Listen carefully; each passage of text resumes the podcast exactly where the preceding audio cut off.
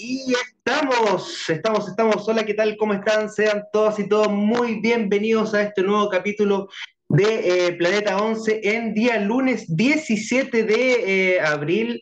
Comenzó el invierno, está haciendo frío, estoy con polerita, pero estoy con pañuelito. Aquí las chicas tienen polerón, están más, eh, hace, hace, frío por ahí, veo una cama incluso ahí detrás de la, de la Doria.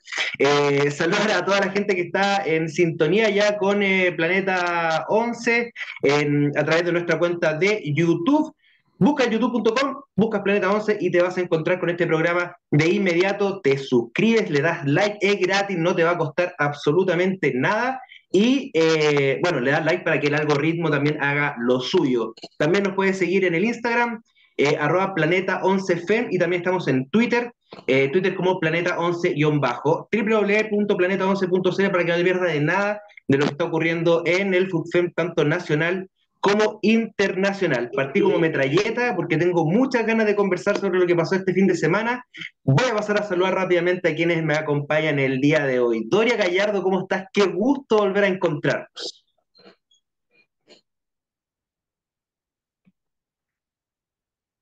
¿Sabes qué? No te escucho nada. No sé si es culpa mía. ¿No? Bueno, entonces voy a pasar al siguiente.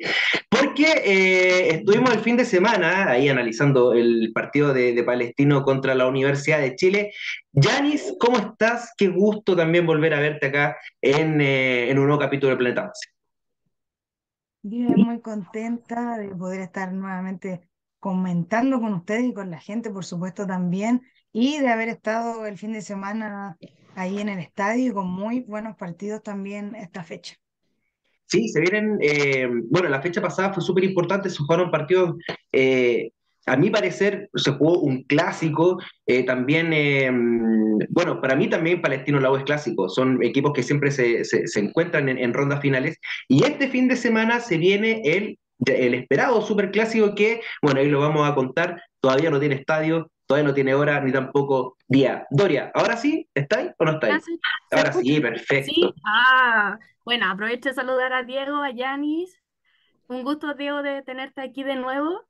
Así que eh, feliz y muy, muy emocionada de poder comentar esta nueva fecha con todas y todos ustedes también, con la gente que nos está viendo.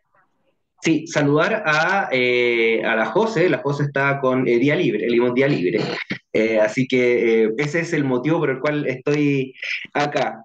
Saludos a Exmac, José Barría y a la Tábata, que siempre nos ven, buena fecha, buenos partidos, y José dice que aquí conectado con la mejor info del fútbol femenino nacional antes de volver a iniciar con este, con este programa, con, el resumen de, la fecha, les queremos contar que junto a eh, la tienda Fútbol Club tenemos un tremendo concurso. Doria, tú no puedes participar, pero sí puedes decirnos de qué se trata.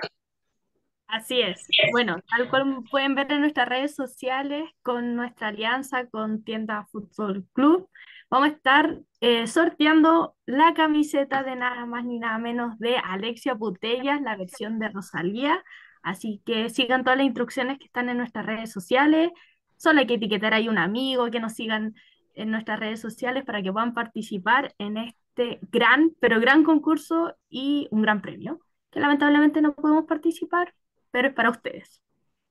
Y ojo que son estos premios que se regalan, pues ya no es que como las estafas piramidales son como invito a un amigo y que ese amigo invita a otro amigo, ¿cachai? No, aquí se va a regalar y la vamos a sortear en dos semanitas más.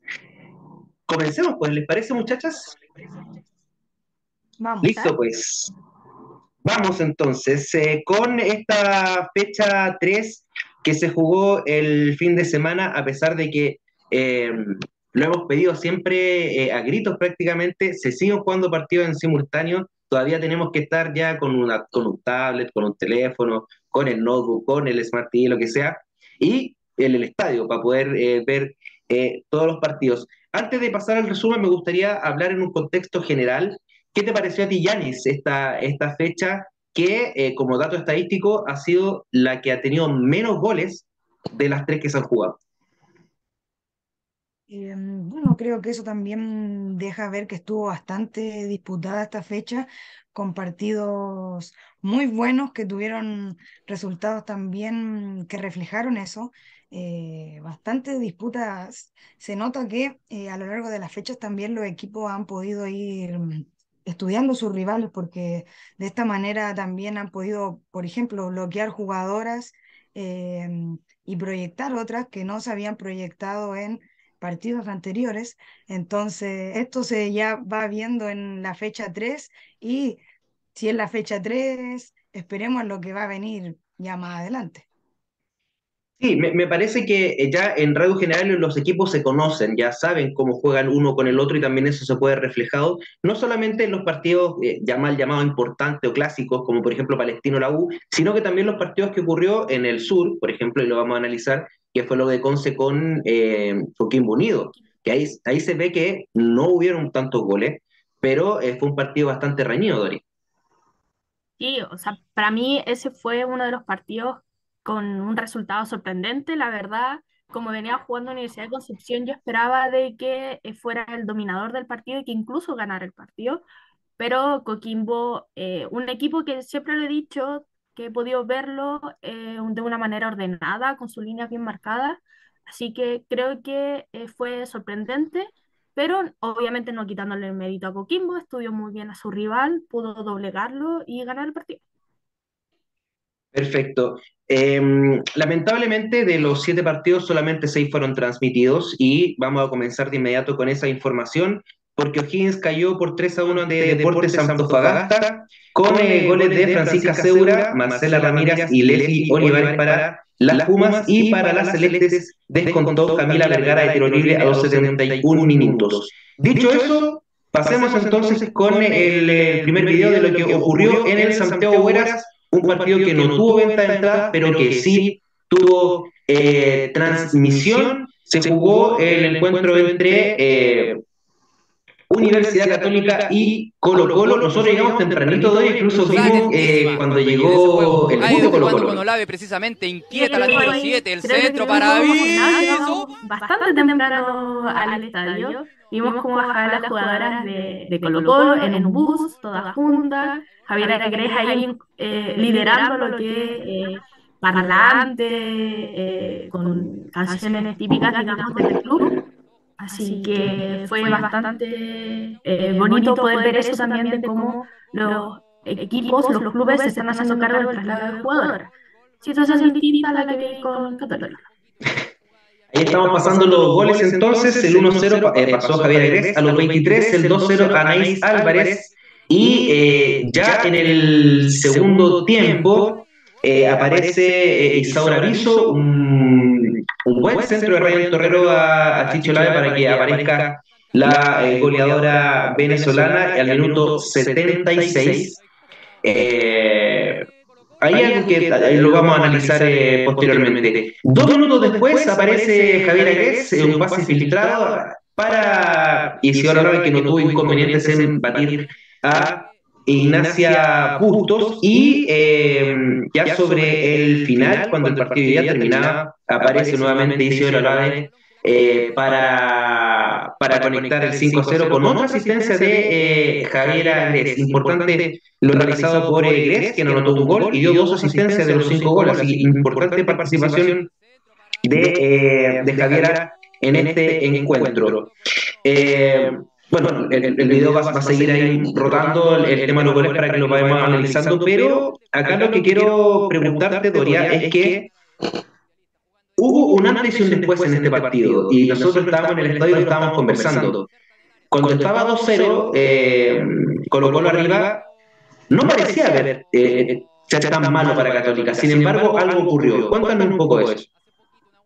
Como tuvimos la oportunidad de verlo en el estadio, estuvimos comentando, eh, el partido yéndose 2-0, digamos, en el primer tiempo, uno obviamente da, da crédito a Católica, uno que, que puede haber sido Colo Colo, siendo que el equipo estaba ganando, pero con los resultados que venía mostrando Colo Colo y el ritmo de juego que estaba mostrando, era que uno decía como, oye, Católica la está manteniendo muy bien, hasta el segundo tiempo, que viene un... Eh, digamos, una estrategia por parte de la banca.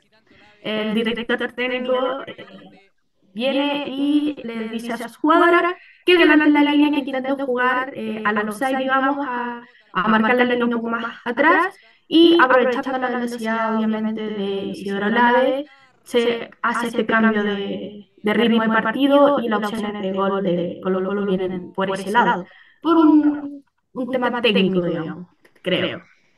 Técnico, táctico. Y por otro lado, eh, Yanis, este Colo Colo que eh, marca 8 goles en el primer partido, marca 8 goles en el segundo partido, ahora anota 5 goles, 21 a favor, 0 en contra, lo que no solo también da eh, un buen poder ofensivo, sino que también defensivo. Eh, y todo me parece que eso apunta a los buenos refuerzos que trajeron este año. ¿Qué te ha parecido a ti el trabajo también defensivo de, de, de Colo Colo y el Mena? También recalcar, como tú bien decías, que de todos los goles no solamente es una jugadora que se lo lleve todo, sino que se asoman ahí, también vamos a ver eh, eh, en un ratito cómo se asoman varias jugadoras de Colo Colo en las tablas de goleadoras, por ejemplo. Y en manera, de, manera defensiva también me ha parecido bastante sólida la, la defensa de Colo. Colo eh, con una seguridad de la portera también que le brinda a sus jugadoras y siempre destacar a Fernanda Hidalgo que también me parece le da esa algo sólido a la defensa para poder pararse bien, cerrarse, pero tampoco jugar atrás, como decíamos. Del partido yo esperaba que estuviera un poco más reñido, como se dio quizá en el primer tiempo, como mencionaban ustedes, con ese 2 a 0 Católica comenzó casi en los últimos minutos de ese primer tiempo a mostrar un poco más de juego y eso era lo que se esperaba que se diera un poco más, lo que después ya se perdió completamente con esta casi máquina goleadora, avasalladora que, que pasó en el segundo tiempo. Sí, eh, por ejemplo acá eh, Exmac dice Colo Colo muy superior y Católica muy en deuda aún. Y esta, esta pregunta va para usted a nivel general. Eh, esta católica que se ha hablado de que eh, se ha reforzado, una católica nueva, que llegaron muchas jugadoras provenientes de Fernández Vial, Yanis, y, y ahí vuelvo, vuelvo contigo. ¿Tú crees que la católica está en deuda eh, que prometía más en este inicio de campeonato? Creo, como mencionamos igual en otros capítulos, fue y le ha costado eh, aclimatarse y como equipo eh, prepararse. Totalmente eso le ha costado porque las jugadoras que trajeron fueron de eh, bastante categoría y así también lo recalcamos y lo mencionamos con las chicas acá. Eh, los primeros capítulos lo, lo mencionábamos como un equipo que podía marcar diferencias, que podía llevar la sorpresa, pero eh, me queda la sensación de que todavía no, no están 100% conociéndose las jugadoras y eso es lo que le ha costado más que nada a Católica, que sí, a mi parecer, ha estado un poco en deuda a lo que puede mostrar, porque es como hemos visto también a las jugadoras eh, en otros equipos con alto rendimiento y que hoy día eh, no, no han estado tan en esa altura. Francisco nos dice que Hidalgo y Álvarez son muy buenas técnicamente. Encontró dos laterales de selección Colo Colo. Bueno, ambas estuvieron en, en este microciclo. Anais Álvarez está reconvertida en el lateral derecho porque generalmente, bueno, en la sub-17 en el Mundial la vimos jugando de, mixta, eh, volante de corte con, mucha, con mucha salida y buen, pase. Eh, y Fernández Hidalgo es una de las la mayor asistente de este, este torneo. Eh, ¿Qué, ¿Qué, te ha parecido también ese rendimiento de esas jugadoras?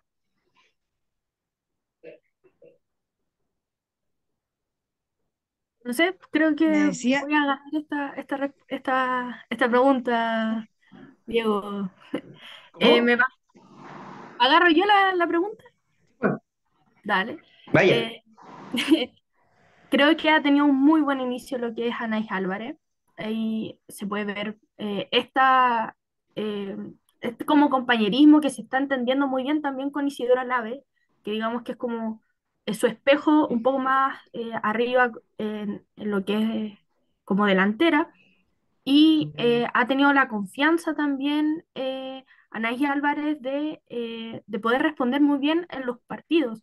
Luis, Luis Mena la, la, ha citado, ha sido titular y como que se está ganando este puesto que podía estar peleándolo con eh, Michelle Olivares Acevedo y Fernando Hidalgo también. Si bien este el partido con, con Católica creo que estuvo un poquito flojo, digamos, porque estaba muy bien marcada. Considero que ha tenido muy buenos partidos lo que ha sido de fecha y bastante eh, ya eh, dueña de, esta, de su posición como, como lateral. Y una línea de cuatro de Colo Colo que está eh, bastante firme.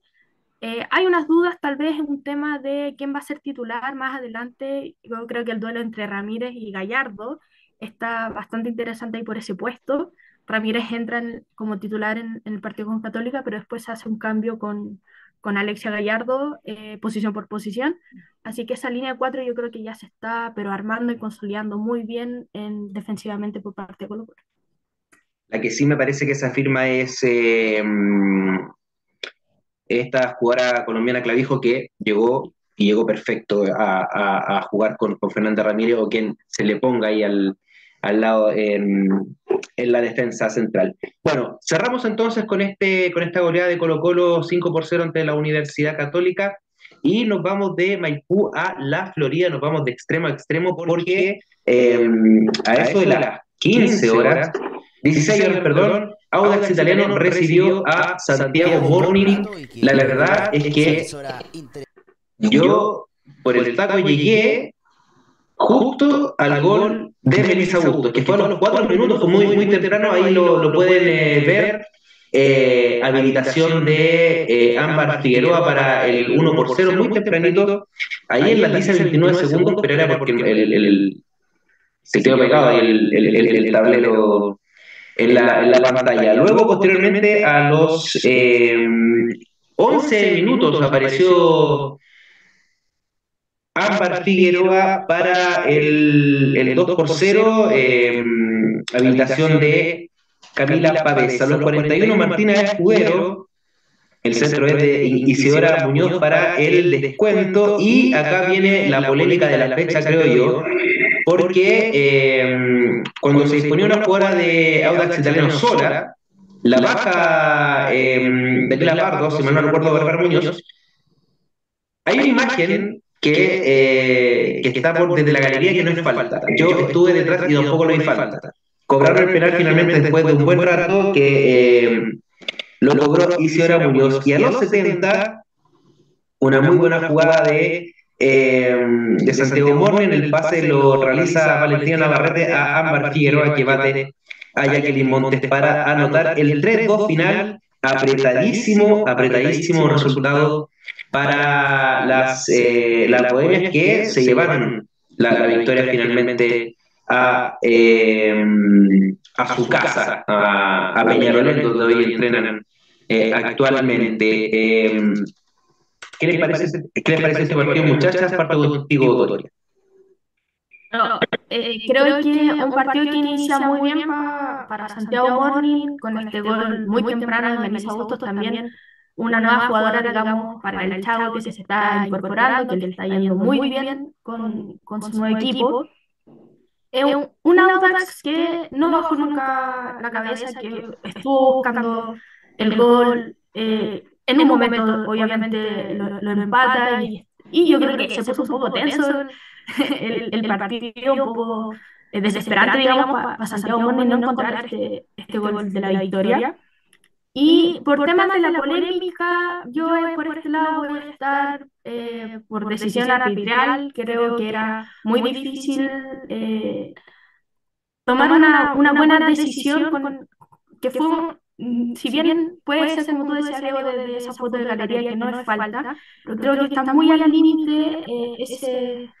este posible penal, creo que hemos visto penales más grotescos en, en, en el campeonato que nos han cobrado. Así, que, obviamente sin el VAR y sin la ayuda, creo que no le no tiraría todos los datos a, a lo que fue el arbitraje. Y obviamente ayuda a Audax a estar con este, con este partido un poco más peleado. Eh, me sorprende también este resultado. Yo uno esperaría que por la historia y por las jugadoras que tenía Santiago Morning fuera un partido con una mayor diferencia de goles. No fue así, muy bien por Audax. Y creo que también está demostrando que hay un estudio también por parte de lo que es, eh, como decíamos, de, equipos rivales a, con quién se van a enfrentar, ya conociéndose un poco más con tema equipos. Eh, tácticas, así que creo que fue bastante llamativo el resultado que se dio en la Florida, muy bien por Audax, y obviamente que muy bien por Santiago Morning, que se lleva los tres puntos, o sea, no es menor. Este Audax italiano que em, se reforzó, se fue reforzando de a poquito, de a poquito, de a poquito, al final llegaron muchas jugadoras. Eh, comienza la temporada empatando en el norte con Iquique, le gana a Cobresal y ahora le hace un muy buen partido a, Santiago, a Santiago Morning. ¿Crees tú, Yanis, que el Audax puede ser una de las revelaciones de este, de este 2023?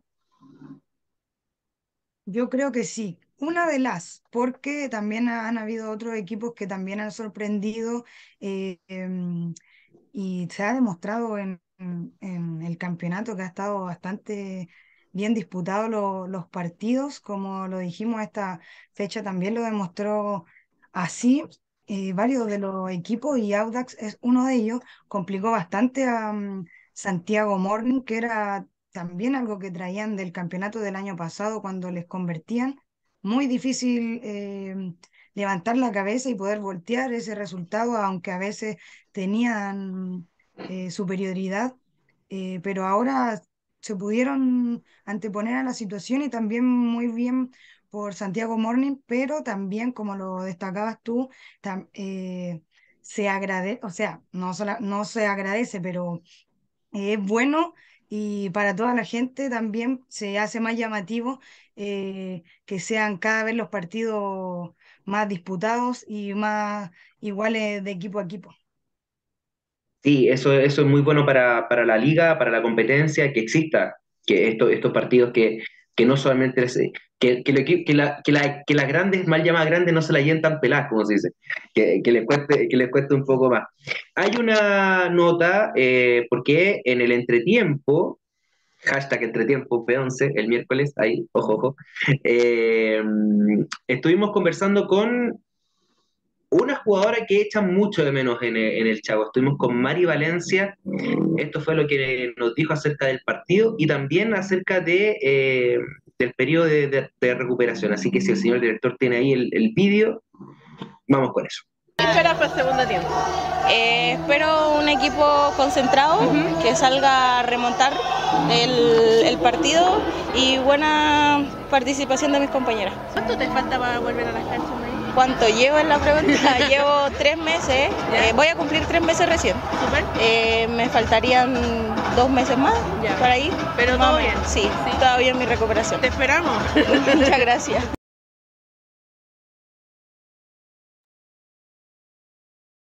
Bueno, ahí estaban las palabras de, de, Mari Valencia, que eh, indica que lleva tres meses de, de, recuperación, le quedan dos más y que ya sí o sí la vamos a tener para la segunda parte del, del campeonato y, y claro, va, a estar como ya en julio, agosto, jugando ya regularmente. ¿Se echa de menos este, este tipo de, de jugadora? Bueno, en la semana anunciaron a un refuerzo a, la brasilera Tayla Souza, que viene de Emiratos Árabes, eh, pero se, se, echa de menos ese poder ofensivo de, del Morning. A veces Cami Pavé está muy sola con Valentina Navarrete le falta eh, una jugadora que también desborde por, por el otro lado de la cancha, Yanis. Sí, totalmente se ha notado esa, esa falta de una jugadora también bastante joven y que se entiende con sus compañeras, como es Valentina Navarrete, eh, por ejemplo. Y también destacar ese poder juvenil que ha traído Santiago Morning, que recordemos, es de los equipos que están eh, es uno de los equipos que mm, no tiene el mismo plantel del año pasado. Sí, hubo un éxodo, un masivo de, de jugadoras, subieron muchas jugadoras de las categorías inferiores y, hasta el momento no, no, ha defraudado en lo absoluto. Roberto Salinas dice, eh, el Chavo a pesar de haber cambiado una parte importante, mira, con, con lo mismo que, dice Yanis, sigue imponiéndose con la calidad de sus valores más jóvenes. El nivel de Ámbar Figueroa y Navarrete es notable. Eh, y también eh, dice con dicen con María Valencia, el Chavo va a ganar mucho en poder ofensivo. Eso es lo que estábamos eh, comentando, así que estamos en sintonía con la gente, no, no, estamos, no estamos tan locos, está, todo, todo, perfecto. Y nuestro amigo Jaco Tortuga dice, Jaco Tortuga, no, pensaba en, como en caer en algún, en esas cosas que dice la gente a veces. trampilla. Sí, Pregunta, ¿esos partidos se pueden ver en vivo? Se pueden ver en vivo. Eh, la mayoría de los, los, equipos están transmitiendo los partidos. Uno, en, en, otros hay que pagar. Por ejemplo, el partido del Audax se tuvo que pagar para poder eh, ver esta transmisión. Perfecto, entonces cerramos con eso el día sábado. Nos vamos al día domingo porque en eh, la cisterna, ante mil cuatro espectadores. Y aquí había mil más. Cuatro minutos más. La mamá de Yanis, la Yanis, yo y era el hermano, ¿cierto? ¿No? El hermano chico, ¿viste? cuatro, justo. La Universidad de Chile venció a Palestino por 2 eh, a 0 con dos goles de Nicole Fajre en una. terminando el, primer tiempo. Eh, centro de eh, Daniela Zamora y muy sola. Aparecía la 10 azul, la hija pródiga que partió desde muy chica, desde Temuco, Unión Temuco, hacia, hacia la capital para jugar en el club de sus amores. Y luego centro de Fernanda Pinilla, recibe eh, Valentina Díaz y eh, convierte nuevamente Fajre cuando llevamos seis minutos de este segundo tiempo para cerrar con este 2 eh, por 0 de las Leonas sobre las Baisanas. Yanis, ¿qué te pareció este encuentro? Eh, hacía frío, eh, estuvo, la tía de los cafés nos salvó bastante, debo, debo admitir. Eh, llegó mucho público, a pesar de que en algunos portales reclamaban por el valor de las entradas, llegó bastante, bastante público para ver este, este muy buen partido. Sí, hacía frío en la mañana, pero después también se puso, salió el sol de una manera impresionante y Ahí, ahí quedaron guardados todos los polerones. Pero como bien decía, un muy buen partido. Em, se vio al principio bastante nivelado eh, y bien jugado en, mitad de la cancha el partido. Ahí se estaba disputando eh, la, mayor, la mayor cantidad de pelotas. Em, incluso Palestino eh, llega en las primeras ocasiones que estábamos ahí viendo con Diego a través de eh, balones filtrados a Verónica Riquelme.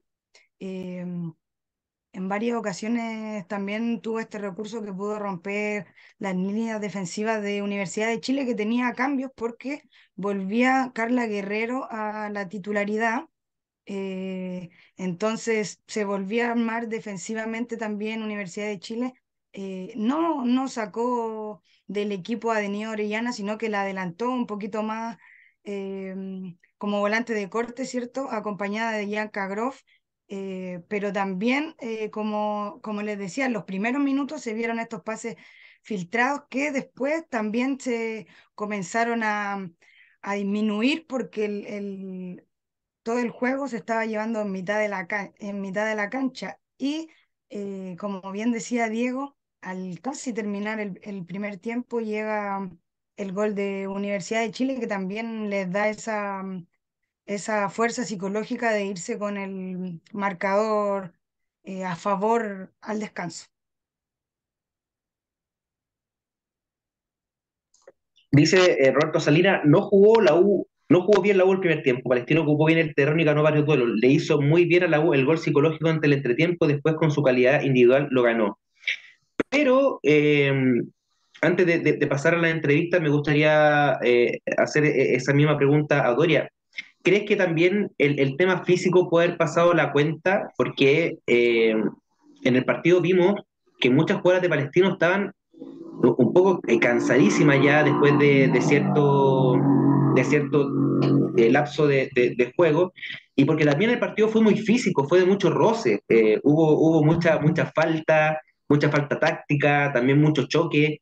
Eh, ¿Crees que eso también le pasó la cuenta a Palestino ya no en pos de ganar, sino, que sino en pos de remontar un, un, 2-0 que era bastante adverso? Sí, se vio al, ya a mitad del segundo tiempo más, más o menos, eh, Palestino ya un, eh, cansado, agotado obviamente por, todo, por toda la situación de este duelo con Universidad de Chile, que, que es un equipo también que eh, ataca bastante, que tiene mucho juego por, laterales, como decía Yanni, estaba muy peleado lo que es medio campo. Entonces, claro, obviamente un, era un partido de alto rendimiento. que puede provocar de que obviamente un equipo que se prepara durante la semana de mejor manera, como puede ser Universidad de Chile, versus lo que puede prepararse eh, en la semana eh, palestino, te juega en contra, juega en contra el tema físico, eh, tal vez un poco también este gol psicológico del, del, primer tiempo también, también te afecta irte a Camarines en el sentido de que estabas llevando bien el partido, o sea, Palestino tenía la opción incluso de irse en el entretiempo ganando este partido, pensando que también tenían dos bajas. O sea, tenemos que también recordar de que eh, en el partido anterior con Deportes Antofagasta, que fue un, partido también eh, bastante complejo, tanto por las situaciones eh, previas al partido como el partido mismo, tenían a su capitán afuera. Tenía, tenía roja, tuvo en el partido Antofagasta esta, esta, roja que impide que juegue con la Universidad de Chile, pero sí, el, el tema el de alto rendimiento en cancha se nota y provocó que Universidad de Chile haga su juego. El primer gol es una típica jugada de Universidad de Chile, el deporte de Daniela Zamora con su velocidad y centro al área de quién, quién puede hacer en ese momento, digamos, el, el tema de, nueve, que puede ser Rebeca Fernández, Francesca Caniguan, que está ahora, en este momento fue Nicole Fager la que logró meter ese gol. Así que esas son mis apreciaciones. Sí, y en el caso de, de, Palestino, Yanis, eh, eh, vimos mucha, mucho marcaje a Luli Riquelme. Eh, vimos que donde iba donde iba Luli, iba Beca o iba y Guerrero, y también mucho marcaje férreo a, a Olivares, que son una de las, las, principales figuras que tiene, que tiene la paisana. Sí, claro, ahí también entraba lo que conversábamos antes, que era cómo también los equipos se han estado estudiando y han detectado también a las jugadoras diferentes que pueden, eh, que tienen que marcar y no darle espacio, y ahí también lo hicieron muy bien ambos equipos. Eh, como tú decías, eh, tanto ambas jugadoras que mencioné antes se llevaron bastante marcas y incluso Ivette Olivares también estuvo ahí con mucho mucha labor, tanto en creación, que la pudimos ver con varios pases filtrados, como también en labores defensivas, porque se les venía encima también Universidad de Chile, eh, entonces tenía que estar ahí bien paradas y ordenadas para eh, hacer esto. Y en, el, y en el caso contrario, también creo que a Fernanda Pinilla la, la tuvieron ahí sin poder subir tanto como como le hubiese gustado, pero eh, en este caso em, Valentina Díaz eh, ocupó mucho la banda y subió harto también provocando varias, varias posibilidades de gol desde, la, desde las bandas. Le costó mucho a, Fernanda Pinilla porque estaba, estaba Nicole Gutiérrez y después entró Sabrina, eh, Sabrina Clavijo, pero en alma de achera porque le pegó a todo lo que vio y una niña que tiene 15 años, pero de verdad le pegó a todo lo, a todo lo que pudo, le, le, pegó. Em, vamos con eh, las declaraciones de eh, la figura del partido, sin lugar a dudas, de Nicole Fajre, quien anotó dos goles en este encuentro de la Universidad de Chile ante Palestino. A decir el señor director, ahí. Sí, fue un partido difícil. Palestino, yo siempre lo he dicho que es un rival que plantea bien este tipo de partidos. Eh, al principio nos costó un poco encontrar nuestro juego, pero supimos utilizar variantes, así que me voy feliz con el resultado y a prepararnos para el siguiente partido. Sí, ya se siente el partido, ahora con la hinchada, bueno, los cantos. Eh, yo creo que ya estamos mentalizadas para, para, enfrentarlo y vamos a ir con todo.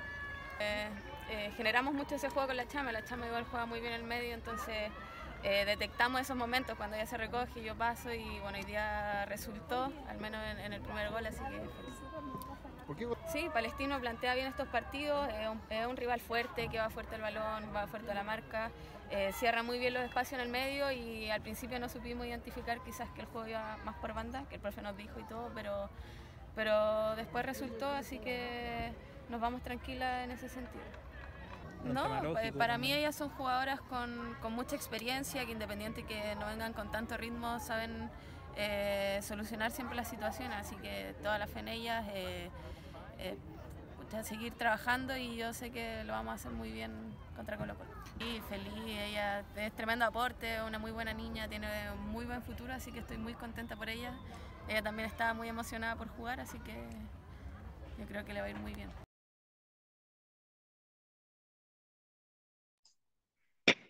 Esas eran las palabras de, de Nicole eh, Fajre, eh, la goleadora del partido ante, ante Palestino, y me acordé de algo, eh, Yanis, em, de que em, cuando comenzó el partido y durante casi todo el primer tiempo, la 1 tenía una 9 neta.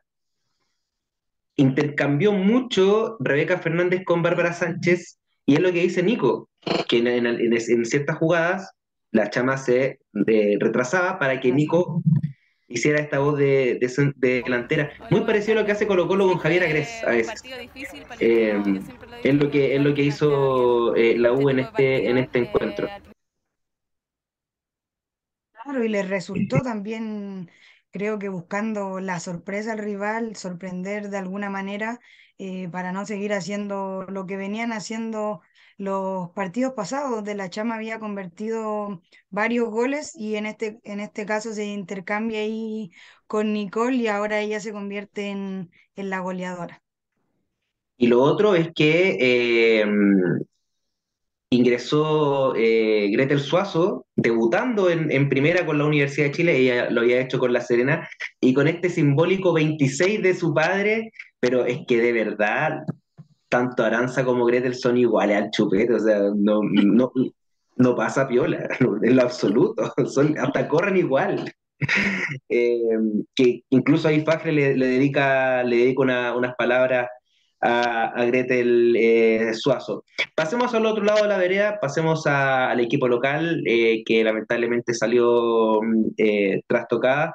Eh, creo que Palestino jugó con las armas que podía, con lo que tenía. Doria lo dijo en, en, en su momento. No tenía dos jugadoras importantes como es Marina Cano, que es su capitana, y también eh, a Claudia Herrera, las dos defensoras que fueron expulsadas en el partido ante Antofagasta. Eh, anécdota, hoy día había a Ibeto Olivar en, en el, en la cisterna, pero estaba molida, molida, no se podía nada en el, en el regenerativo de hoy día. No, de verdad que estaba muerta.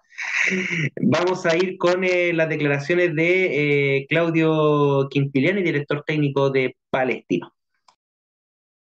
Mira, eh, la verdad que jugar en el estadio principal es un privilegio, pero también el equipo tiene que entrenar en pasto y no entrena nunca en pasto. Por lo tanto, estábamos jugando en una cancha que no conocemos, eh, el bote, el pique, todo, pero queríamos que la gente de Palestino y la gente de la U acompañaran el fútbol femenino, que llegara gente eh, y, que fuera un buen espectáculo. Yo creo que fue un buen espectáculo jugar fútbol femenino, los dos equipos se brindaron entero por, por entregar eh, por entregar lo mejor y, y ganó el que tenía que ganar, fue superior. Bueno, la idea principal era hacer un buen partido con la U, eh, entrábamos 11 y teníamos que salir 11 para el partido con Católica, que es un partido clave, para intentar eh, eh, tratar de lograr el Chile 2 eh, o la disputa del Chile 2. Eh, ahora van a reaparecer dos jugadoras muy importantes que tenía afuera, la central Marina Cano y Ga- Gaby Herrera, que, que, que es un motor en el medio campo, que hoy día me faltó y se notó. No sabes lo- todo el sacrificio que hizo Ibe Olivares para poder aguantar dos o tres jugadoras en esa posición. Creo que espero, espero la verdad.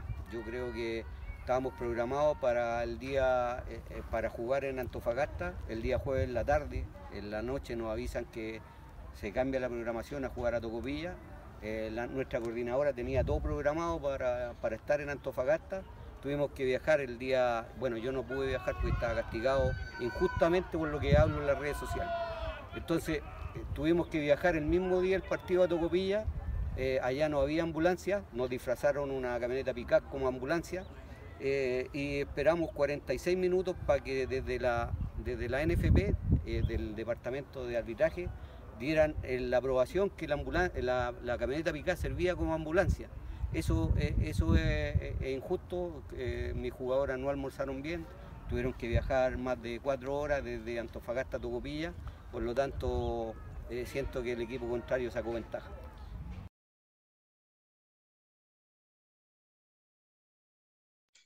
El, para el día miércoles, al parecer, está, eh, estaría listo el fallo respecto de esta situación que, indica Claudio Quintilini. Ahora bien, yo tengo una duda porque eh, si las jugadoras fueran expulsadas con roja directa, que es el caso de ambas jugadoras, son dos fechas.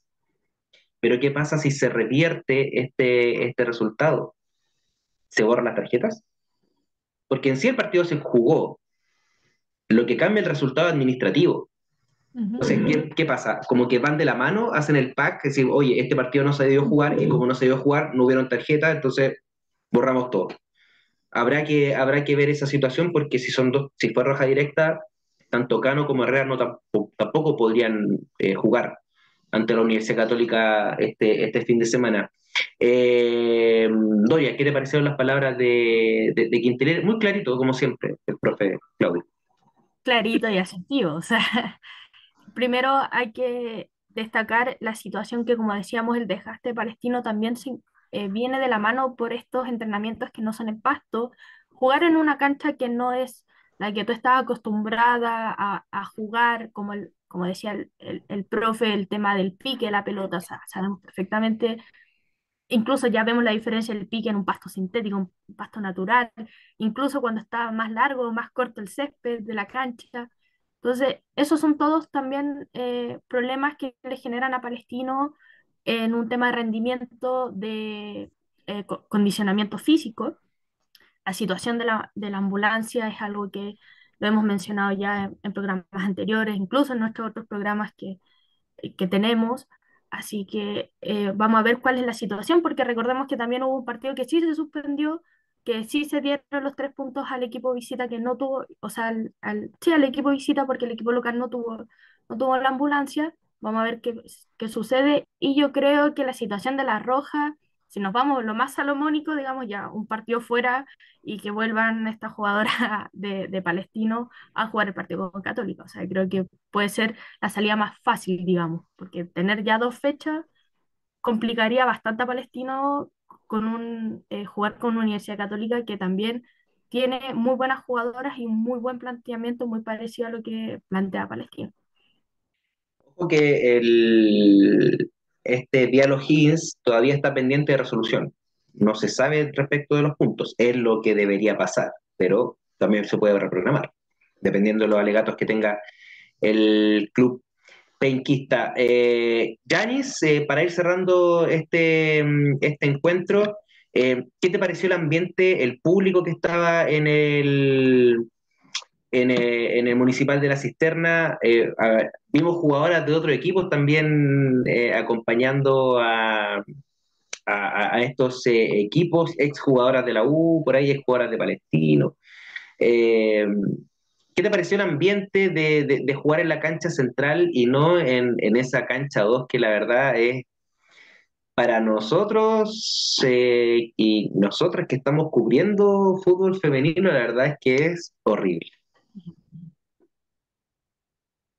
Sí, muy bien, muy buen ambiente que había. Habían, como tú mencionabas, jugadoras de otros equipos, como se da, como se ha dado también en otros partidos, que una constante en el fútbol femenino que jugadoras de otro equipo visiten y vean partidos de fútbol femenino. Eh, buen ambiente, eh, harta, um, harto ruido ambiente, como decíamos con Diego, eh, pero como decía también ahí el profe, eh, se le da prioridad al espectáculo que pueda, que pueda dar el fútbol femenino y la verdad la gente vaya que lo dio y las jugadoras también.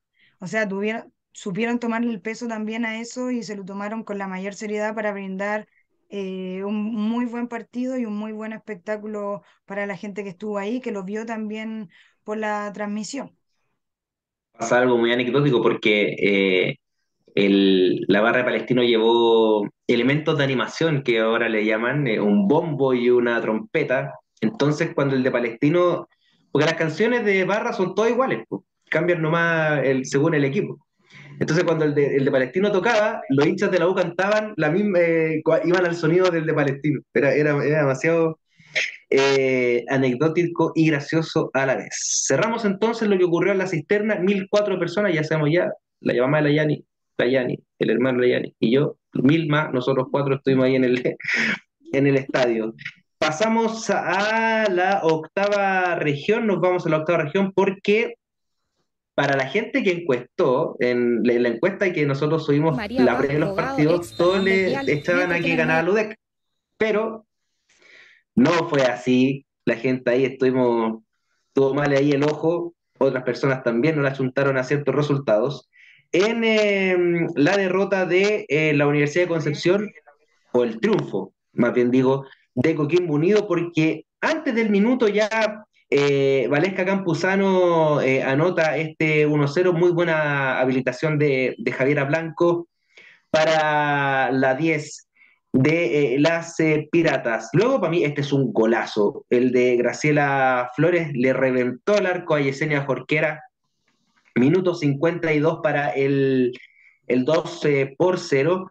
Y eh, al, al minuto 62, un golazo, diría yo, uno de los mejores de la fecha, que está incluso en la encuesta para, para elegir el gol de la fecha para el programa Entretiempo. Si quieres votar, entra a las historias de nuestro, de nuestro Instagram y vota por eh, quién eh, crees tú fue el gol de la fecha Aranza Araneda para este em, triunfo de Coquimbo 2 por 1, sorpresivo para muchos, eh, esperado para muchos también.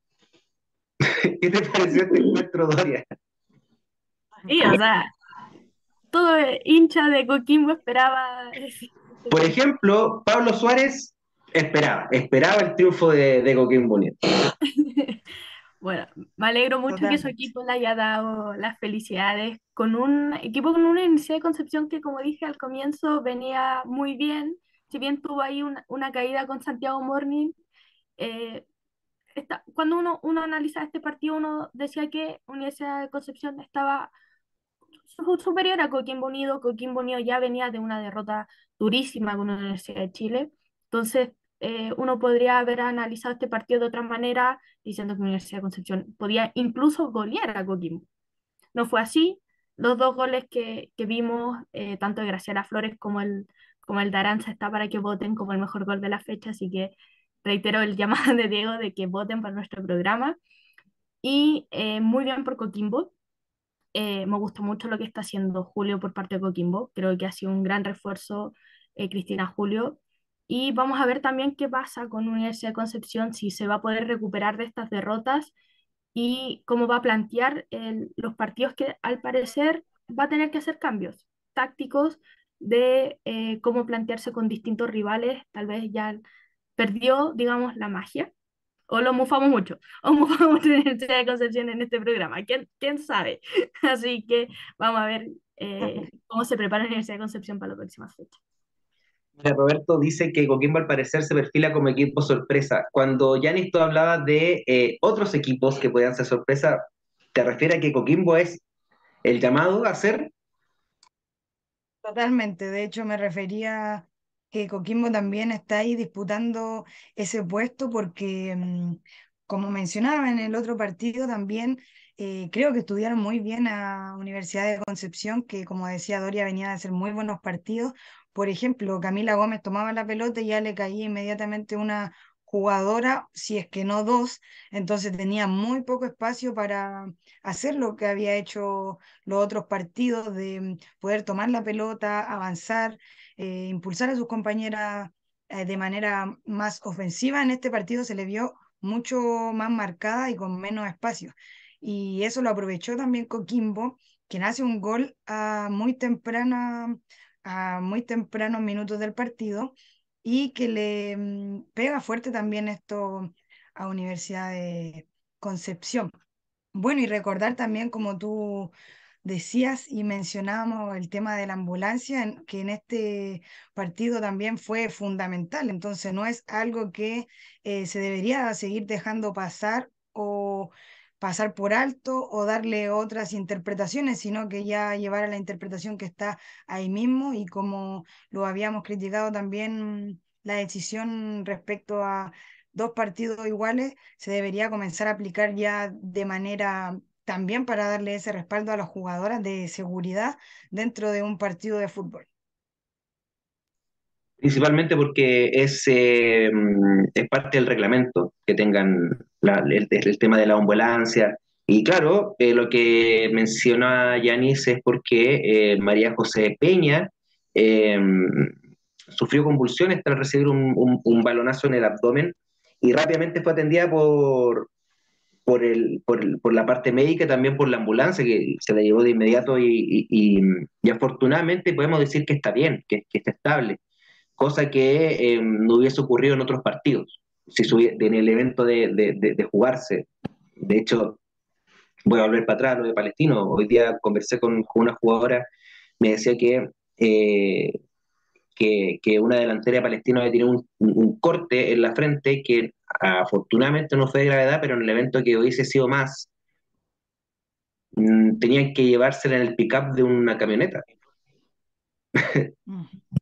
Terreno pedregoso, o sea, al final va, a llegar más lesionada de lo que, de lo que estaba en la cancha al consultorio, no, sé. Bueno, eh, Triunfo para Coquimbo Unido de 12 eh, por 1 se perfila como uno de los equipos eh, revelación ya para lo que puede ser eh, este campeonato, meterse dentro de las ocho mejores y así poder pelear, ¿por qué no?, por un cupo en los playoffs para el campeonato. Seguimos entonces, eh, nos, quedan, nos quedan dos partidos. Atención con esta, está completamente solo por este sector. La gente ahí eh, falló un poquito porque la encuesta decía que lo ganaba Puerto Montt, más no fue así. Triunfo para las locales, para las legionarias en Puente Alto, eh, 2 por 1, a pesar de que lo comenzó ganando la visita eh, con gol de María Silva a los 30. Muy buena jugada de, de Candy eh, Chenke, una de las figuras de eh, las hijas del temporal, como le llaman. Luego a los 45, el gol psicológico otra vez. Aparece Anaís eh, Figueroa para derrotar a Tania Ulloa y anotar el empate. El primer gol de Cobresal, en sobre todo en la primera división. Importante, importante. lo, obrado por eh, el cuadro que juega de local en la comuna de Puente Alto. Y eh, un error en el medio campo, hay un rebote, lamentablemente, que eh, aprovecha Maril, Araceli Tapia, la goleadora del ascenso del año, el año pasado, convierte el 2 por 1. Doria, tú estuviste en la cancha, estuviste en Puente Alto, te queda cerquita, así que Cuéntanos, dinos lo que pasó. Sí, ahí está, como obviamente el Planeta 11 cubriendo todos los partidos. Me tocó ir a Puente Alto a ver este partido Cobresal con Deportes Puerto Montt, que eh, si, como comentaron con el partido de Universidad de Chile, que teníamos jugadoras acá también, teníamos una jugadora de, ex jugadora de Deportes Puerto Montt, como es Alexia Gallardo, así que fue a ver a sus compañeras, ahí estuve eh, compartiendo, digamos, el, mismo sitio que ella viendo este partido.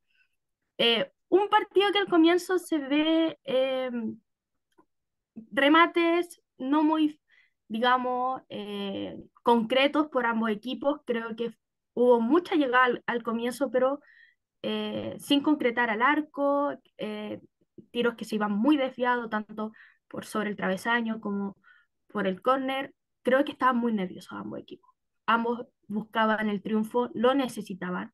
Corezal necesitaba ganar un partido, no venía ganando en esta fecha, lo logra, pero un Deportes Puerto Montt que también obviamente se nota eh, una diferencia en temas de la gran jugadora como es eh, Candy Chanque, o sea, creo que eh, se nota mucho y Cobresal lo que hizo fue lo que generalmente hace, aprovechar el, los tiros de larga distancia de Areciel Tapia, esta jugada que es muy, eh, muy complicada por el tema de rebotes, que Areciel Tapia estaba bien posicionada para agarrar ese, ese rebote entre jugadoras, que le queda un, un tema de, casi de suerte de, de nueve que tiene para, para rematar. Un partido con, mucho, con mucha falta técnica, digamos, un, un, vi hartos, hartos duelos y lamentablemente también eh, situaciones con el cuerpo, o sea, con, con, temas de arbitraje. Hubo, a mi parecer, un, un penal que no se cobra Cobresal, creo que la defensa de Puerto Montt hace como un tipo de tijera, digamos, a Araceli Tapia, que podía ser eh, un, un, penal bastante favorable para Cobresal, porque estaba, era un partido que no se veía opciones de que se, que se rompiera este marcador de cero, y un gol totalmente psicológico a, a los 45 más 1, digamos, y que eh, después del segundo tiempo, a los 3-4 minutos, hacen este, este gol. Así que bien por Cobresal, lo necesitaba y una dura derrota también para, Puerto Montt que se va sin estos puntos a sus tierras sureñas. Un Puerto Montt que, que, todavía no puede, no puede sumar, no, no, no, no puede eh, cantar victoria en este campeonato. Nos quedamos entonces con este triunfo ya de, de Cobresal de local y nos vamos al último partido de la fecha, que se jugó en el César eh, eh, Rossi, pero me parece que fue como una cancha anexa, ¿no? Porque no era la típica imagen que estaba del la portera. Eh, fue, fue en otro lugar de, del César Rossi. lamentable porque debutaron en el Tierra Campeón y nosotros decíamos, vamos, esto va en serio. Parece que no era tan así. Catherine Cubillos, a los 20, eh, anota el 1 por 0 gran jugada de Valentina Fuentes para la habilitación. Y el 2 a 0 es un golazo, que me parece que también está dentro, de la, dentro de las encuestas para elegir al gol de la fecha. Un tremendo remate se lleva a una jugadora y luego un derechazo eh, que le cambia el palo a Sofía Calbucura para este 2 eh, por 0. Posteriormente viene el descuento, Catherine Monsalves, que también se inscribe como el primer gol del Vial en lo que va del año. Mira que, mira que, extraño decir eso en relación a lo que ocurrió el año pasado con, con Fernández Vial. Catherine Monsalves anota el 2 a 1 y ya en la última jugada de partido, el centro de eh, Francesca Acuña para que aparezca Paula Espinosa y con un cabezazo poder eh, vencer a eh, Sofía Calbucura que estuvo en los de Sur de Paraguay estuvo nominada, fue una de las arqueras que estuvo en, ese, en esa nómina donde lamentablemente a Chile no le fue del todo bien. 3 a 1 y em, por una parte viene Iquique porque se repone de la derrota ante, ante Colo Colo y el Vial, la verdad, Yanis, que me parece que no va a mejorar mucho la cosa de aquí más. No, y tampoco tiene alguna victoria o algún empate que le dé algún envío anímico que pueda sacarlas de, de estas bajas eh, y también se nota esa diferencia física eh, con los otros equipos. Eh, recordemos que empiezan tarde su, su pretemporada, entonces también se ve ahí muchas diferencias físicas, hartas jugadoras jóvenes. Em, entonces ahí se notan diferencias y esperemos que eh, se repongan para lo que va de la fecha, las siguientes fechas, y también puedan hacer buenos partidos a sus rivales. Sí, como, como dice el, el GC, el, el Catering Cuyos Show, porque anotó, anotó dos goles. Oye, quiero, eh, se me había olvidado, pero mandarle un saludo y agradecer también a la gente que, que, transmite los partidos, ¿no? Porque toda la gentileza es de ellos. Nosotros somos meros eh, transmisores de, del trabajo que realizan. Y bueno, Ayaco, que nos está viendo en México, desde México nos está, no está viendo. Eh, y que lamentablemente el fútbol mexicano ya está casi todo por TV paga y, bastante restringido. ¿Cómo se llama? Wix, no.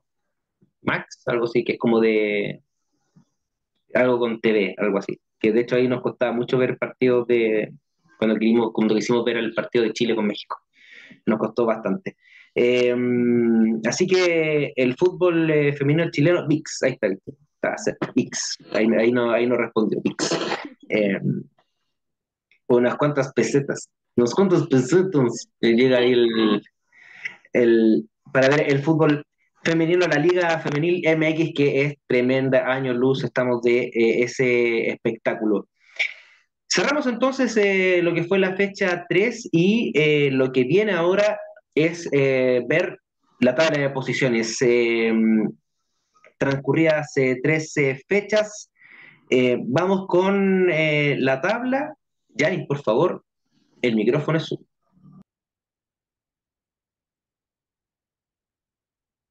Pero si está muteada, está, complicado. Está complicado. Está complicado. La autocensura. la autocensura. Eso es un problema en vivo, problema en vivo.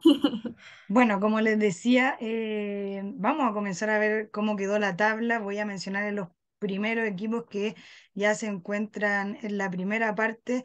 Colo Colo con nueve puntos y una diferencia de 21 goles, lo que le entrega estar en primera posición. Lo sigue Universidad de Chile también con nueve puntos, pero con una diferencia de 15 goles. Santiago Morning también con nueve puntos y con cinco goles a favor. Más abajo, en cuarta posición, Deportes de Antofagasta con seis puntos y un gol a favor. Coquimbo Unido, seis puntos, menos cuatro. Audax Italiano, cuatro puntos y en diferencia tiene uno. Y Deportes Iquique en séptima posición con cuatro puntos, ya cerrando esta primera parte de la tabla.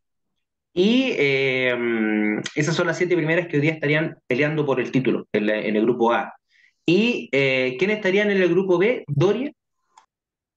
Luego comanda Palestino con tres puntos, con una diferencia de más cuatro. Después sigue Universidad de Concepción, que tiene tres puntos, con una diferencia de más dos. Católica en el puesto número décimo, con, solamente con tres puntos, con una diferencia de menos seis. Cobresal también con tres puntos, con una diferencia de menos nueve.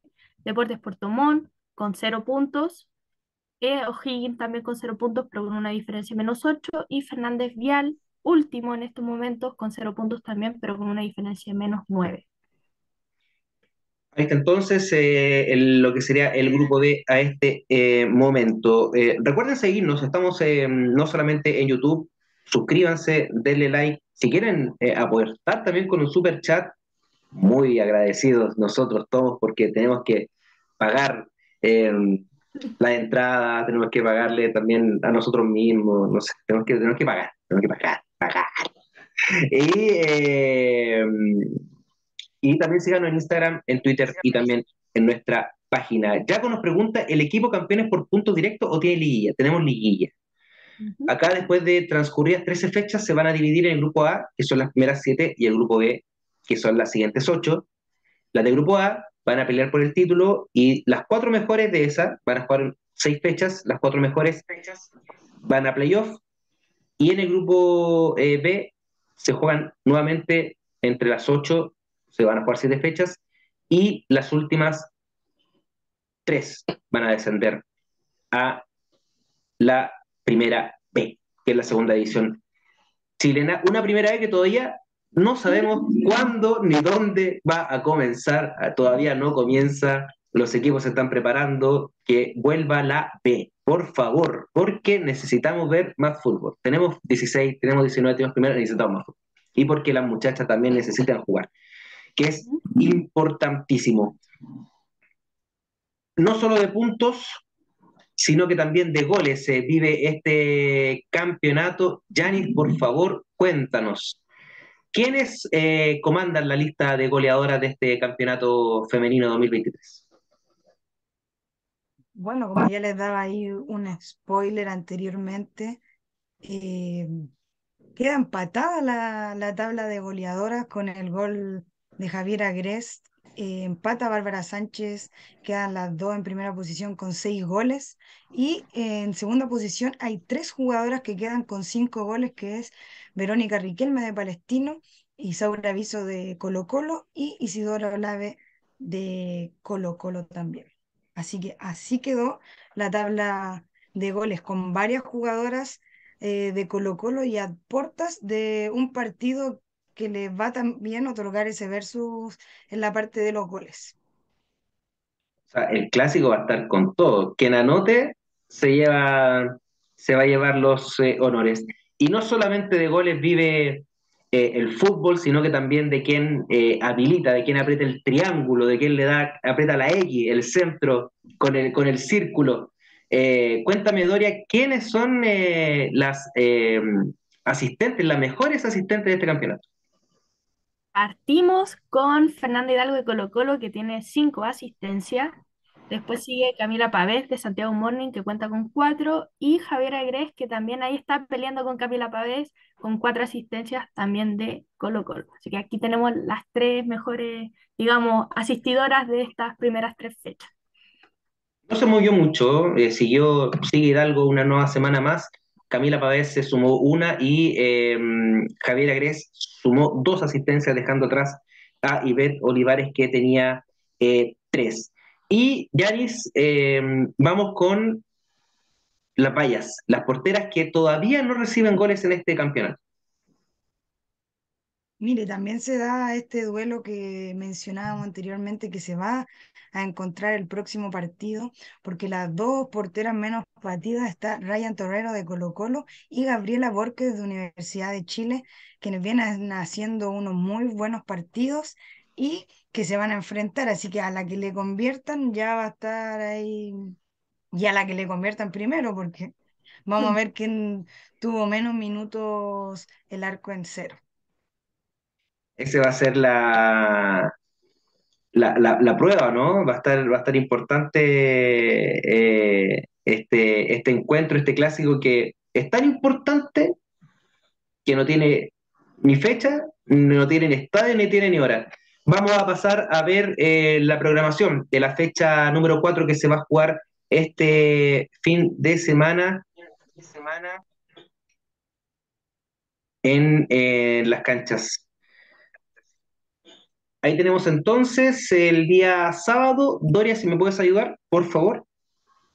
Pero por supuesto.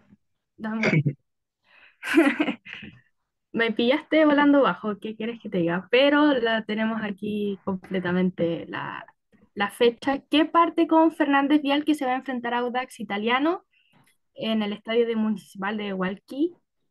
Eh, Deportes Puerto Montt que va a enfrentar a Deportes Iquique Deportes Antofagasta con Universidad de Concepción y eh, posteriormente Coquimbo Unido con O'Higgins. Vial se va a enfrentar a las 11, Puerto Montt a las 12, Antofagasta a las 3 y Coquimbo Unido a las 3 y media. Y vamos a tener un poquito de diferencia horaria gracias programación. El domingo, lamentablemente, los partidos que se juegan en Santiago se van a jugar a la misma hora. La Universidad de Chile Colo todavía no tiene eh, horario, pero Santiago Morning con Cobresal se van a enfrentar a las 11, igual que Palestino con Universidad Católica. Ese es entonces el, lo que viene este, este fin de semana. Eh, por, lógica no deberíamos tener problemas con las transmisiones, se deberían dar todos los partidos. Em, entonces, para lo que viene este campeonato. Vamos entonces con em, lo que es el formativo. Dejamos de lado la, primera, la primera división entonces de este campeonato. A ver, vamos a ver algunos comentarios.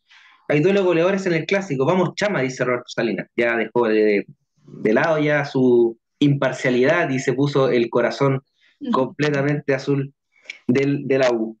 Em, pasemos a lo que es el formativo. Yanis, eh, si me puedes eh, ayudar, no te pido volando bajo, con los resultados de la categoría juvenil, el formativo Gatorade. Eh, es Gatorade, señorita, juvenil. Cuéntanos. Vamos con la, con la fecha 6, entonces, lo que vendría siendo el grupo 1, se enfrentó Coquimbo Unido con San Marcos de Arica y ganó Coquimbo Unido 9 a 0.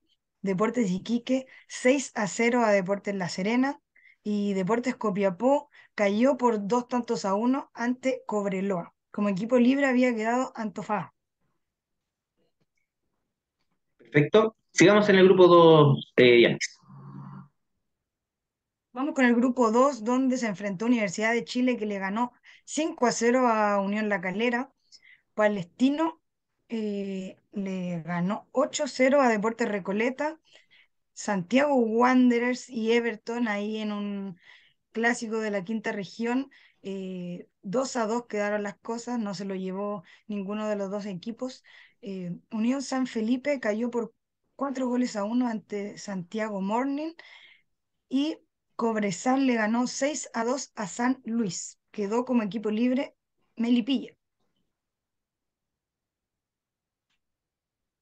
Seguimos con el grupo 3, entonces, lo que pasó en esta fecha 6 Ustedes lo están viendo en pantalla, por supuesto. Y Lautaro de Win le ganó 9 a 0 a Barnechea. Eh, Unión Española 2 a 0 a Audax Italiano. Eh, Colo Colo 1 a 0 a Curicó Unido. O'Higgins 16 goles a 0 a Magallanes. Y Católica 4 a 3 a Rangers. Y cerramos en el grupo 4. Libre Santa Cruz. Cerramos en el grupo 4. No alcancé a ver el, el equipo libre, ahí se cambió la imagen, pero eh, Unión Araucanía ganó 9 a 0 a Recreativo Puerto Varas. Eh, Ñublense le ganó 1 a 0 a Fernández Vial.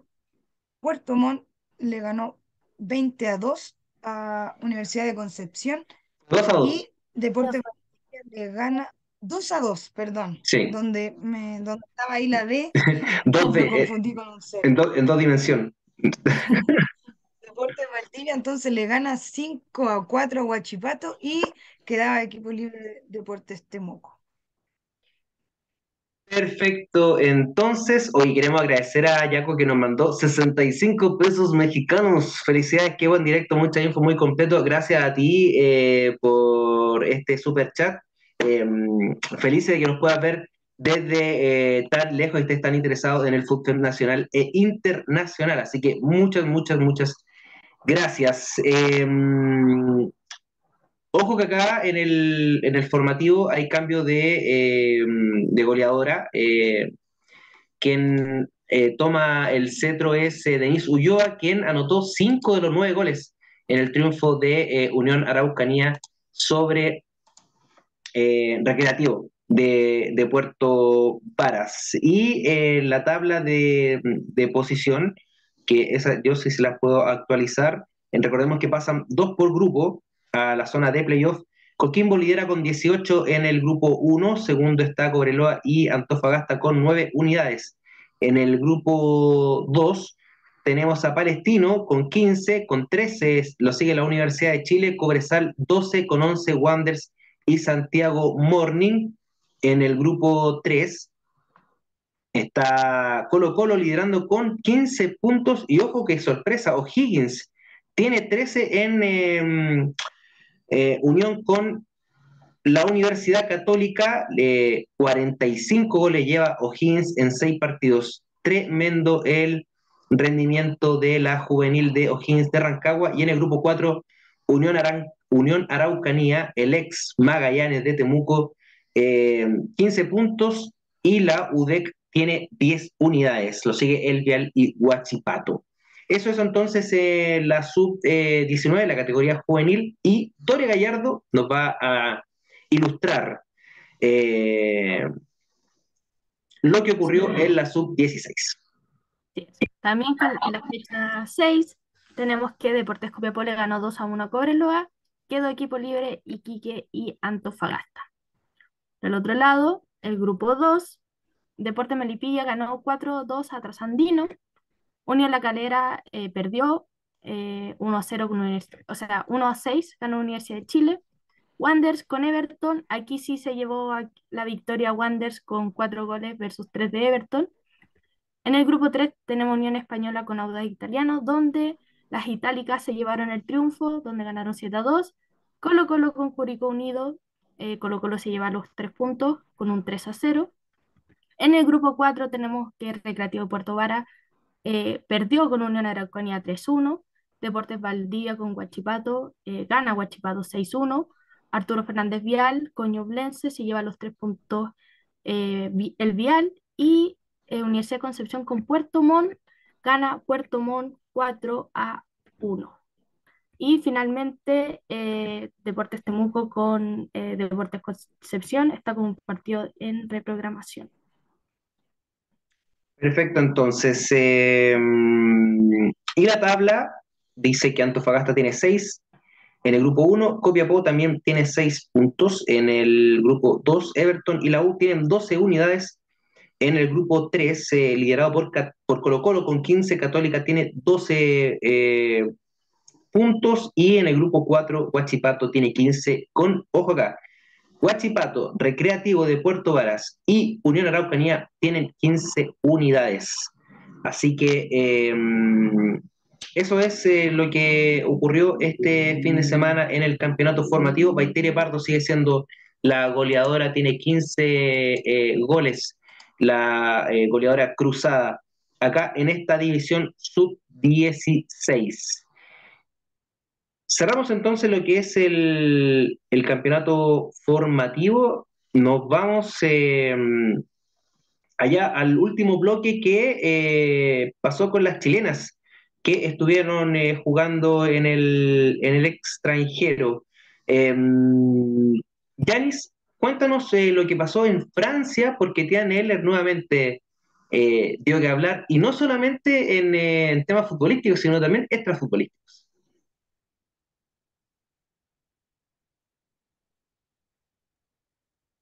Claro, siempre da que hablar la capitana de la selección, em, quien con el Lyon gana 2 por 0 eh, contra el París FC y fue titular, como siempre ya viene siendo, y la vemos de embajadora, la pudimos ver ahí en varias,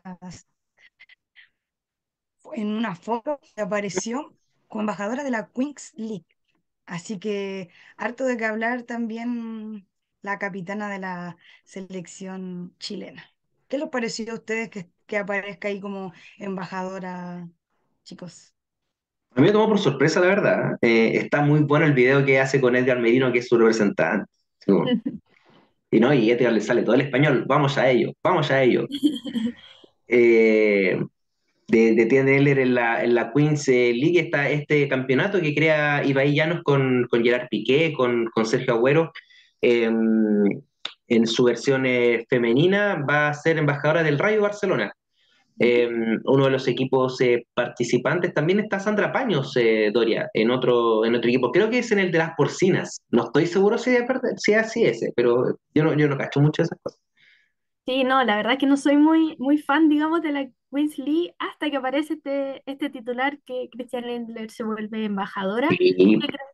Así que creo que vamos a empezar a, seguirlo, si bien puede que no sea esta famosa jugadora 12 que juegue partidos, pero va a estar ahí eh, apoyando al equipo que es embajadora. Y si en caso de que Sandra Paño sea embajadora de Porcino, es el equipo de Ibai. Así que vamos Porcina, así que vamos a ver qué pasa. Tampoco estoy muy segura si es su equipo, pero eh, lo vamos a estar comentando también en nuestras redes sociales Sí, bueno, y nosotros, Yanni, de, del Rayo Barcelona desde chiquitito, de chico. Hincha. Hincha de siempre. de, de, chiquitito. Yanni, sigamos con lo que ocurrió en el extranjero de las chilenas. Ya Roberto Salinas nos spoileó un, golazo, por ahí vamos a, seguir comentando. Cuéntanos, Yanis. Bueno, seguimos con eh, Karen Araya, que empata 0 a 0 con el Sevilla FC. La seleccionada nacional jugó hasta el minuto 86, donde luego fue reemplazada.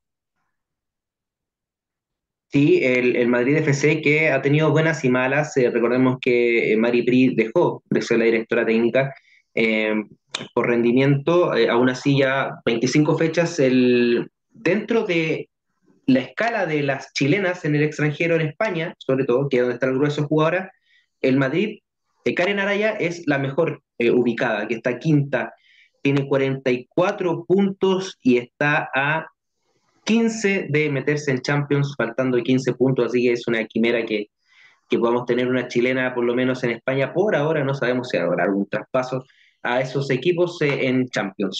Sigamos. Seguimos entonces con lo que ha pasado en el extranjero. Javiera Toro regresó tras tres partidos en el triunfo del Tenerife 3 a 2 sobre el Levante Las Palmas. Por la fecha 25, eh, la Defensa Nacional ingresó al minuto 73, ya sumando su cuarto partido en cancha este 2023, sumando 111 minutos jugados. Muy poquito para lo que mm, para, para Javi eh, Toro, eh, cuatro partidos en lo que va del año em, y, nunca siendo, siendo titular eh, Doria. Lo conversamos y, a mí me parece que, lo de Javi Toro creo que tiene, tiene pinta de welcome back. Welcome back to Chile. Sí, también da esa impresión, lamentablemente no ha tenido continuidad en su equipo, que ha provocado que también no tenga continuidad en la selección. Así que eso también eh, no nos favorece a nosotros porque Javiera Torres es una gran jugadora, que todavía le quedan, digamos, eh, cartuchos para la selección, pensando ahora que vienen los Panamericanos. Así que eh, si vuelve a Chile, la recibo yo con los brazos abiertos, que venga a la liga, que venga a jugar eh, en el equipo que quiera, que la necesite, pero un gusto siempre verla en los estadios, así que vamos a ver qué pasa. Si bien me gustaría más que estuviera un tiempo más en España, pero si no está jugando, la verdad es que mejor que venga acá y nos sorprenda con su juego aquí en Chile. O sea, Javier Toro tiene 24 años, no, no podemos decir que le Sí, quedan sea, cartuchos, está recién partiendo, pero pucha, no sé, yo ya me siento vieja con 25. podría ser un poco lo que, lo que pasó en su tiempo con, con Tiane, que se fue a Chelsea, luego estuvo en la Liga Norteamericana, volvió a Chile y, luego eh, se fue a, a Valencia y luego se va a PSG y ahora es lo que es, lo que es, ¿no? Eh, la mejor portera de- de- del mundo. Eh, así que mal no le vendría un, un regreso o un préstamo a, a otro, a otro club, porque ya sale de Sevilla, donde ya no tenía continuidad, y llega a Tenerife, donde tampoco eh, la tiene. Seguimos en España porque eh, Francisca Lara también vio acción, Yanis. Sí, también vio acción Francisca Lara y jugó todo el partido en la derrota del Villarreal 3 a 1 ante el Levante por la fecha 25 también de la Liga F. Con este marcador siguen en la antepenúltima posición del campeonato con tan solo 20 puntos y quedan solo 5 fechas para finalizar el campeonato. Quedan cinco fechas. Oye, eh, a Carolei Rolino y a Pablo Suárez, que dice buenísima toda la información, le agradecemos, pero todavía no hemos terminado. Todavía no se vaya. Fíjense, que nos queda poquito. Todavía no nos vamos. Muchas gracias a la gente que, que nos está, que nos está viendo y nos, nos escribe parabienes. Eh, Camila Sáez, ¿qué pasó con Camila Sáez, Yanis? Bueno, Camila Sáez jugó todo el encuentro y fue amonestada al 90 más 1 en la lamentable derrota del Deportivo, a la vez más encima en el último minuto. Cae 1 a 0 ante el Athletic Club eh, y con este resultado no puede salir del fondo de la tabla con 25 puntos y a 5 puntos de la zona de permanencia. Quedan cinco fechas por jugar, como decíamos, pero eh, es una tónica que habíamos dicho que no habían podido levantar la cabeza del Deportivo a la vez. Y tampoco el Villarreal, o sea, les quedan, quedan cinco fechas y lamentablemente cuando hablamos de los equipos de Chilena siempre partimos como de abajo para arriba. Pasó el año pasado con el Rayo Vallecano, por ejemplo, y ahora está el Alavés de, de que estuvo en el Rayo Vallecano que descendió y ahora está en el Alavés que está a puerta de descender, está a cinco puntos de, del Villarreal de Francisca Lara. Entonces, imagínate, eh, está, está complicado. Eh, esperemos que puedan, puedan remontar. Eh, no es un mal equipo, tiene mala suerte nomás. Le, le, hacen el gol al último minuto. Esperemos que en estas cinco fechas que quedan puedan dar vuelta a su favor este, este adverso panorama. Dejemos un poco la primera de, de, de, España, porque ahora sí vamos a centrarnos en lo que hablaba Roberto Salinas y Yanis. ¿Qué pasó en la, en la primera RFEF? Tuvimos un, nuevo, duelo de chilenas en el que se Sonja Giff y Bárbara Santibáñez se, quedaron con el triunfo y se enfrentaron ante el Real Oviedo de Antonia Canales. Eh, y como ahí nos spoileaban, Sonja marcó un golazo eh, en el partido y deja esto muy complicado también al Real Oviedo, que también está en la parte baja de la tabla y no ha podido remontar estas últimas fechas. Y ahí también mencionar que el, orgullo casereño hace la publicación del gol de Sonja como uno de los mejores que ha hecho el casereño femenino en su historia. Así que no es menor el, el golazo de la delantera nacional. Sí, eh, importante porque a eso llegó, llegó Sonja. Estaba con la pólvora un poco mojada en esta última fecha. Me acuerdo que cuando debutó, debutó haciendo gol de inmediato. Eh, y, ha estado también eh, en este ir y venir que a veces, bueno, era titular para todos los partidos, pero lamentablemente no, no, no podía convertir. Convierte, lamentablemente le convierte al Oviedo de Antonia Canales, que está peleando por no de bajar a, tercera división.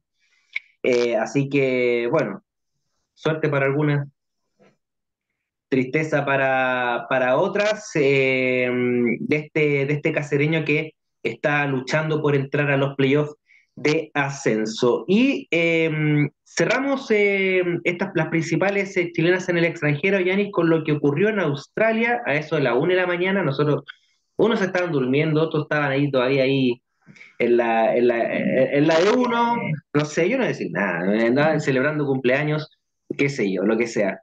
Eh, está jugando, y en Australia estaba jugando eh, María José eh, Rojas, que lamentablemente no tuvo un buen final. Cuéntame. Sí, María José Rojas fue titular en la derrota del Melbourne City FC en lanzamiento penales ante el Melbourne City por los cuartos de final de la W League y María José Rojas salió sustituida a los 60 minutos y no pudo acceder a la ronda final, por lo que le dice adiós a la competición. Sí, lamentable, porque mm, em, en la interna eh, habíamos conversado con ella y ella estaba bastante ilusionada en, poder eh, llegar eh, a la final, poder volver a enfrentar al, al Sydney, su, su, ese equipo. Bueno, el Melbourne Victor también jugó ella en, en su tiempo. lamentable esta, esta eliminación. Se acaba ahora la liga en Australia y ahora vamos a ver cuál va a ser el nuevo destino, si es que va a volver a jugar a esta liga regionales, por decirlo así, eh, que es lo que se juega durante casi todo el año hasta, hasta ya casi el final del, del, de la temporada, cuando se reabre la, liga, la primera división de Australia. Em, vamos a ver cuál va a ser el nuevo paradero de eh, María José Rojas de aquí en más. Cerramos de todas maneras, el día de mañana va a estar el informe completo en nuestro Instagram de las chilenas en el extranjero, así que les invito a que nos sigan para que eh, puedan eh, enterarse de todo lo que está ocurriendo en, eh, tanto en Chile como las jugadoras chilenas en el extranjero. Y esta es una pregunta para ustedes dos. Roberto Salinas dice, ¿qué opinan de que jugadoras jóvenes como Canales o lleguen a la segunda de España? ¿Es tan buena liga para haber partido tan pronto? ¿Qué me dicen? Mira, yo creo que eh, de todas maneras, como se ve desde acá, quizás la podemos mirar un poquito a huevo, pero es una liga que tiene bastante competitividad en lo que se ha visto entre los equipos, entonces tampoco podemos mirarla así en menos eh, comparada con la, con la liga de acá, eh, donde, por ejemplo, el campeonato pasado no se dio una competencia tan férrea entre, entre los equipos, quizás sí esto se da en la segunda de España. Entonces, tampoco mirarla tan en menos, yo creo que no, mm, que quizás no es algo tan grande, pero no es eh, retroceder, en mi opinión. Sí, estoy de acuerdo con, Yanis, no solo por un tema futbolístico, digamos, de, de que se enfrentan eh, eh, como equipo, sino que también hay una experiencia por parte de las jugadoras en, en entrenamientos distintos también, si no mal recuerdo, hay una entrevista al comienzo de Antonia Canales cuando llega a Real Oviedo, donde menciona que los entrenamientos son más intensos, donde eh, ella también está aprendiendo de, de otras jugadoras, de, otras competencias también, cómo ser mejor arquera, digamos, Sonia Kif le está sucediendo lo mismo, está, se están eh, forjando. Yo creo que es una, una muy buena liga para hacer eso.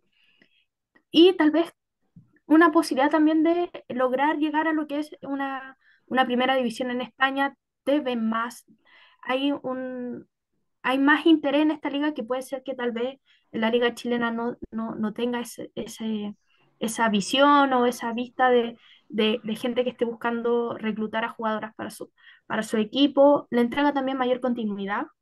La liga chilena también se ve un poco parada en algunas instancias pero son jugadoras que son muy jóvenes, que están aprendiendo que cada experiencia en el extranjero las van a nutrir como jugadora y nos van a nutrir también para lo que es selección. De ahí parte, ya es en la base. Sí, a, mí tiene, tiene mucho de lo que ustedes mencionan, eh, la competitividad de, una liga y otra, pero también tiene un tema, personalmente un tema estratégico, ¿no? Porque acá en Chile los años, las ligas son distintas a lo que, a lo que ocurra en, Europa. En Europa las ligas empiezan a, mediados de año y acá se hacen contratos por años corridos. Entonces, nunca va a existir la fórmula de que una jugadora pueda salir a mediados de año.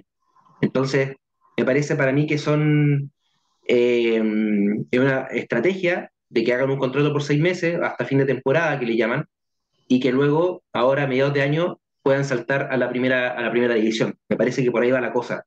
Eh, un tema más estratégico más que un tema de adquirir madurez. Y claro, también el tema de pasaportes, que se demoran un, tema también de sacar visas de trabajo. Tiene un montón de, de, aristas administrativas para que ellas puedan llegar a, España ahora y así después tener vía libre para poder jugar en primera división. Me parece que por ahí va ese, ese lado. Eh, Jaco dice, es, se, el mejor fútbol eh, se juega en Europa, claro, pero ahí está más repartido entre Europa y Estados Unidos. Y Antonio dice, Torres que dice, para mí ganan madurez totalmente. Y yo completamente estoy de acuerdo.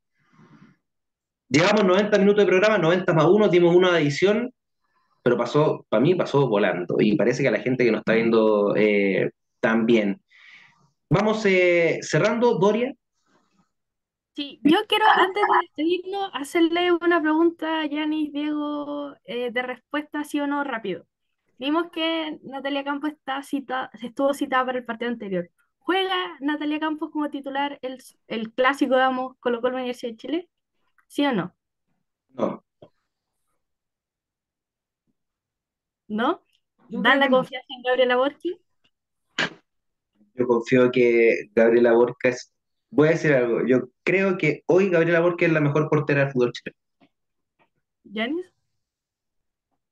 Bueno, como habíamos mencionado, como habíamos conversado ahí nosotros también previamente, yo creo que como confianza para el equipo también y eh, teniendo en cuenta que mm, no tiene partidos todavía Nati Campos, puede ser que, mm, que se mantenga ahí Borges.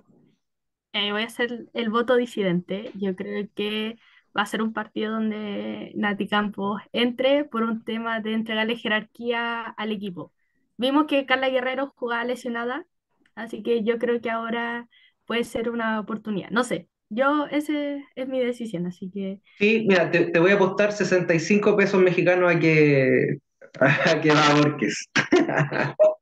Lo vamos a cobrar, lo, lo, lo, lo vamos a, a, a, cobrar. Oye, ya, eh, palabras al cierre, Janis. Nada, muy contenta, muy agradecida de que hayan comentado con, con nosotros en el programa, que siempre se nos hace mucho más divertido y con ganas de seguir viendo gente en los estadios, por supuesto, de que vayan a alentar a las jugadoras eh, y seguir viendo el espectáculo del fútbol femenino. Eso por mi parte. Dorian. Oh, muchas gracias a todos y a todas que nos están comentando. Tuvimos hartos comentarios hoy día. Un gusto compartir pantalla con Yanis, obviamente como todos los días lunes y con Diego de que está haciendo este reemplazo a José, así que le mandamos un, saludito y muchas gracias y nos estamos viendo. Perfecto. Eh, por mi parte, eh, me quiero despedir. Muchas gracias eh, a todas y a todos por, por, sintonizarnos, por seguirnos, por suscribirse, por dar like, por seguirnos en Instagram, por participar en los sorteos. Vamos a seguir haciendo este, este tipo de, de instancias, no sin antes decir una palabrita a los árbitros del fútbol chileno no se hagan los vivos con las niñas, son niñas, tienen 12, 13 años, lo que ocurrió con eh, Aranza en Concepción es una aberración tremenda, me parece que el club dio una declaración muy tarde, debió haberla apoyado al instante, y me parece que acá tanto eh, las instituciones como eh, la NFP tiene que tomar cartas en el asunto, no puede ser que exista este, estos vejámenes a jugadoras que si bien sus jugadoras son niñas, tienen 12, 13 años y realmente psicológicamente le pueden cortar una, una carrera. Así que no se hagan los vivos con las niñas porque eh, no solamente nosotros como Planeta 11, sino que todos eh, los medios periodísticos que cubren FUTFEM van a estar eh, investigando el asunto. Que vuelva la primera vez, no tenemos entrenador en, el en, la selección chilena, llevamos casi dos meses sin, tres meses sin entrenador, tenemos fecha FIFA en julio, tenemos que tener entrenador o entrenadora pronto. Dora Gallardo, Yanis Monge, Diego Vélez, eh, Cristian Diván en los controles y todo el equipo de Planeta 11 les eh, saluda y les desea una muy, muy, muy buena semana. Que estén muy bien. Chao, chao. Chao.